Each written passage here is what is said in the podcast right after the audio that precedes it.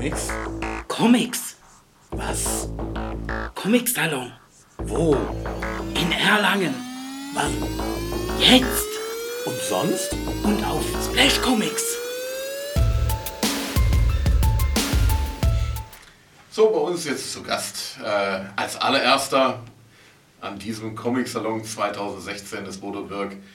Hallo Bodo, erstmal schön, dass wir jetzt die Zeit gefunden haben, denn wir haben es ja schon mal versucht gehabt, äh, zusammenzukommen an Pfingsten. Hat dann irgendwie nicht so ganz geklappt gehabt, aber ich kann mir auch vorstellen, dass ihr dieses Jahr extrem viel zu tun hattet. Jetzt dürfen wir erstmal euer Studio einweihen, das ist mir eine Ehre. Mhm. Ja, ne, wir haben zwei beschäftigte Menschen, sind im Vorfeld noch nicht zusammengekommen. Ja, es ist äh, ein anstrengendes Jahr. Der Salon ist sehr früh in diesem Jahr und äh, die Zeit ist schwer aufzuholen. Ja, eben, sehr früh. Einen Monat Fast, früher, ne? Ja, fast ja, einen genau. Monat früher.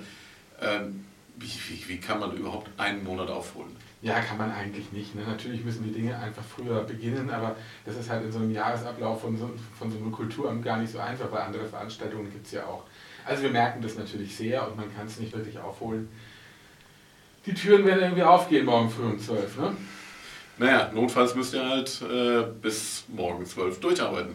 Das wird so ähnlich laufen. Das wird wahrscheinlich. Aber das ist doch eigentlich normal, ne? Das ist eigentlich normal, aber man, man wird älter ne? und hält es nicht mehr so gut durch wie früher. Wem sagst du das? Ja, das ist richtig. Ähm, ihr habt einen gewissen Schwerpunkt auf äh, Flüchtlinge gelegt in diesem Jahr. Ähm, war das ein Anliegen, das dir am Herzen lag? Naja, wir haben als Stadt natürlich ununterbrochen mit dem Thema zu tun.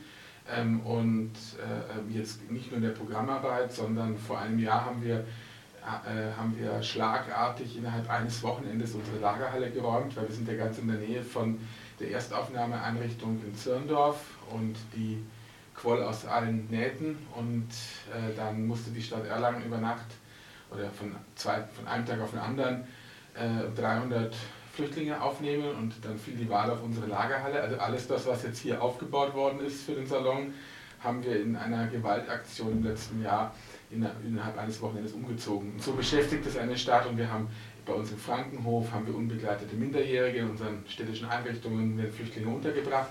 Das begleitet uns natürlich ununterbrochen und deswegen war es auch wichtig, das Thema beim Salon aufzugreifen. Wobei man sagen muss, also wir haben eine Ausstellung der, der, der Augsburger Hochschule äh, von dem Mike Loos, seinen Studenten hier, die sich mit dem Thema befasst haben. Wir machen ein Podiumsgespräch dazu.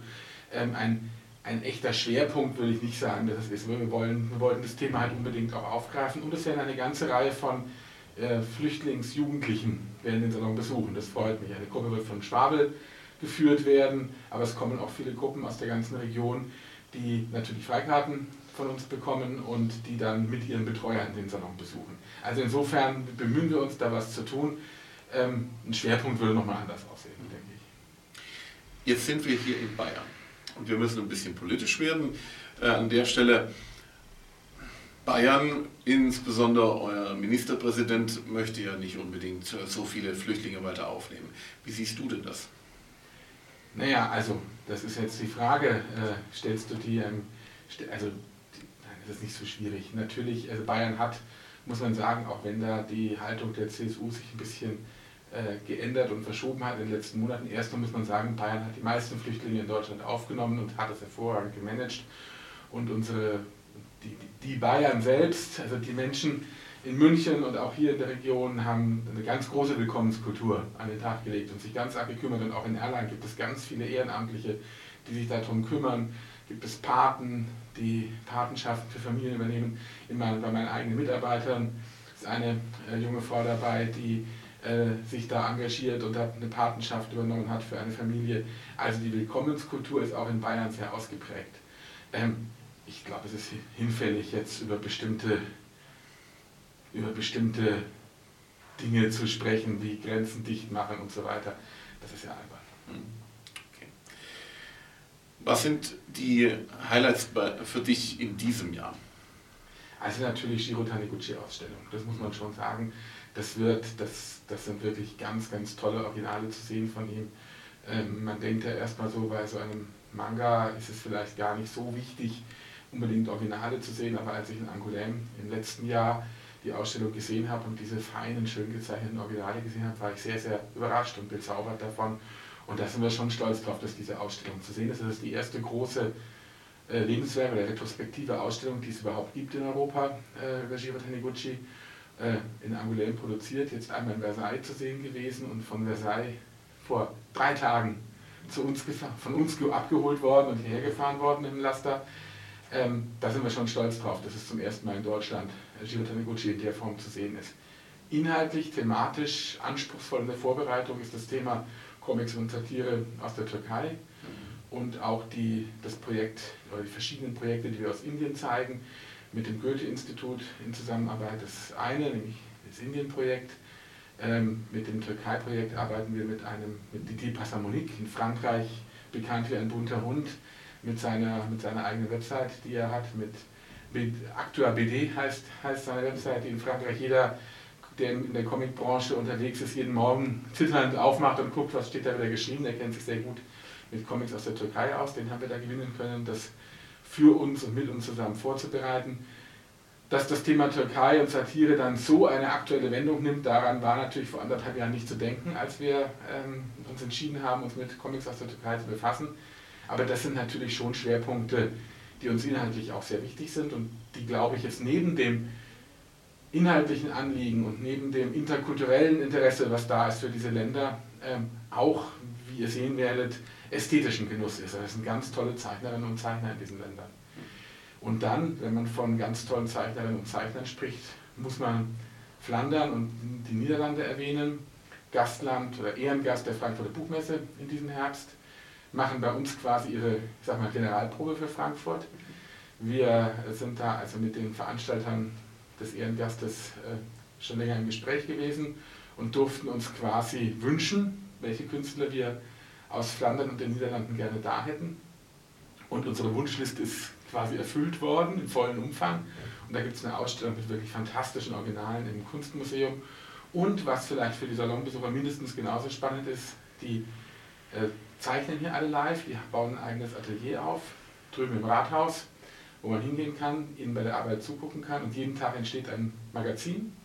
Jost Zwarte ist der Chefredakteur des Magazins und das wird jeden Tag verschenkt, hier gedruckt und jeden Tag verschenkt zu einer bestimmten Uhrzeit, die ich jetzt gar nicht weiß, aber die wird bestimmt noch bekannt gegeben. Da sind wir mal gespannt. Aber nochmal zurück zum Thema Türkei. Mhm. Habt ihr da irgendwelche Bedenken, dass da vielleicht auch eine Anzeige von Erdogan kommen könnte? Also, ähm, es ist so, die, äh, die Zeichnerinnen und Zeichner, man muss sagen, es sind bis auf eine äh, Zeichnerin, vor allem Männer äh, in der Türkei, die Comics zeichnen, ähm, die wissen schon sehr genau, was sie tun. Die ähm, operieren immer so an der Grenze dessen, was gerade noch möglich ist. Ist vielleicht so ein bisschen vergleichbar mit äh, Kulturschaffenden in der ehemaligen DDR, die die Dinge eben verklausuliert erzählt haben, die sie sagen wollten. Und äh, in, man muss auch sagen, wenn man die Comics, die wir hier ausstellen, sieht, dann ist da nicht auf jeder Seite, das, ist nicht, das sieht nicht aus wie Charlie Hebdo oder äh, da ist auch nicht auf jeder Seite eine Erdogan-Karikatur sondern diese Zeitschriften, diese Satiremagazine in Istanbul, äh, Gigir, Le Mans, äh, Eukusus, ähm, die äh, ähm, sind, sind äh, erst auf den zweiten Blick politisch und, äh, und gesellschaftskritisch. Und die verklausulieren das Ganze in Science-Fiction-Geschichten, in Fantasy-Geschichten, ähm, natürlich auch in Alltagsgeschichten. Es gibt natürlich auch satirische Zeichnungen, aber nicht so auf den ersten Blick. Und insofern, das sind alle, also alles, was wir hier zeigen, ist von Künstlern, die natürlich ihre Schwierigkeiten in der Türkei haben, die auch schon den einen oder anderen Prozess überstanden haben. Der eine oder andere Künstler hat auch Zeit im Gefängnis verbracht und das ist bestimmt kein Spaß in der Türkei. Aber es ist jetzt nicht so, dass wir hier jemanden in Gefahr bringen. Das ist auf jeden Fall gut zu wissen. Es gab ja vor kurzem mal äh, das Zitat eines Journalisten, der gesagt hat, man muss im Prinzip fast nur noch das äh, P vom Präsident schreiben und schon hat man eine Anzeige von äh, Erdogan äh, in der Tasche. Also mit Sicherheit kein einfaches Thema. Ja, aber ähm, also es, es, es ging uns von Anfang an jetzt nicht darum, da unbedingt eine Satireausstellung zu machen.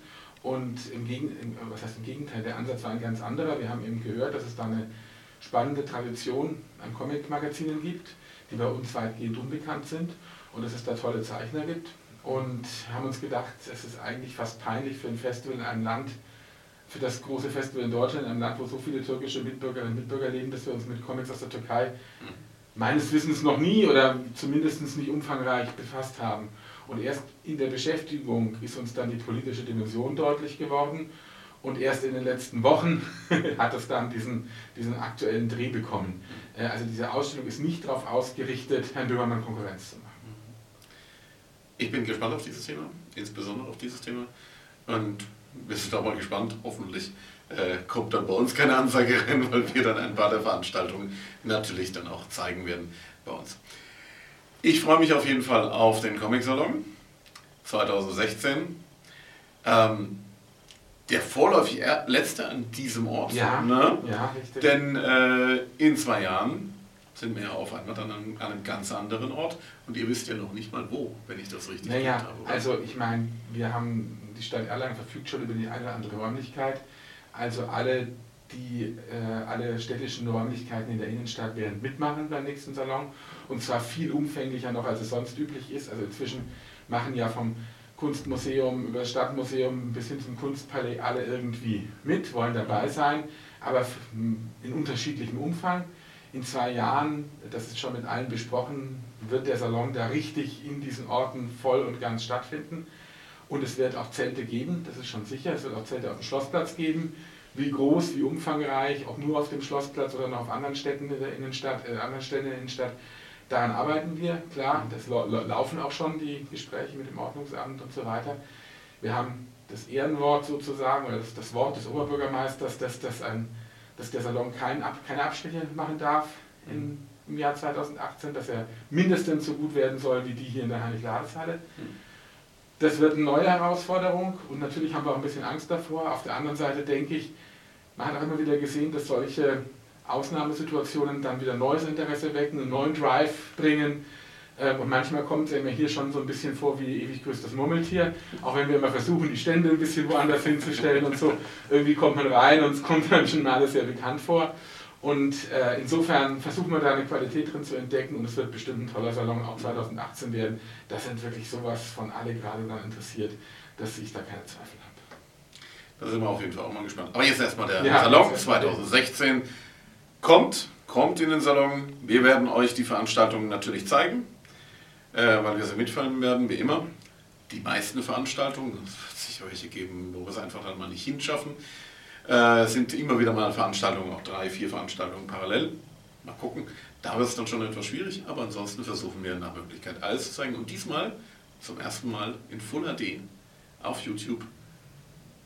Sind wir auch mal gespannt, wie das wird. Ich bin auch gespannt, weil ich nutze das natürlich, um später die Veranstaltungen, die ich nicht sehen konnte, mir anzugucken. Natürlich, ja klar. Auch für mich ein toller Service. Na klar. Gut, prima. Ich danke dir. Vielen Dank für die Einladung.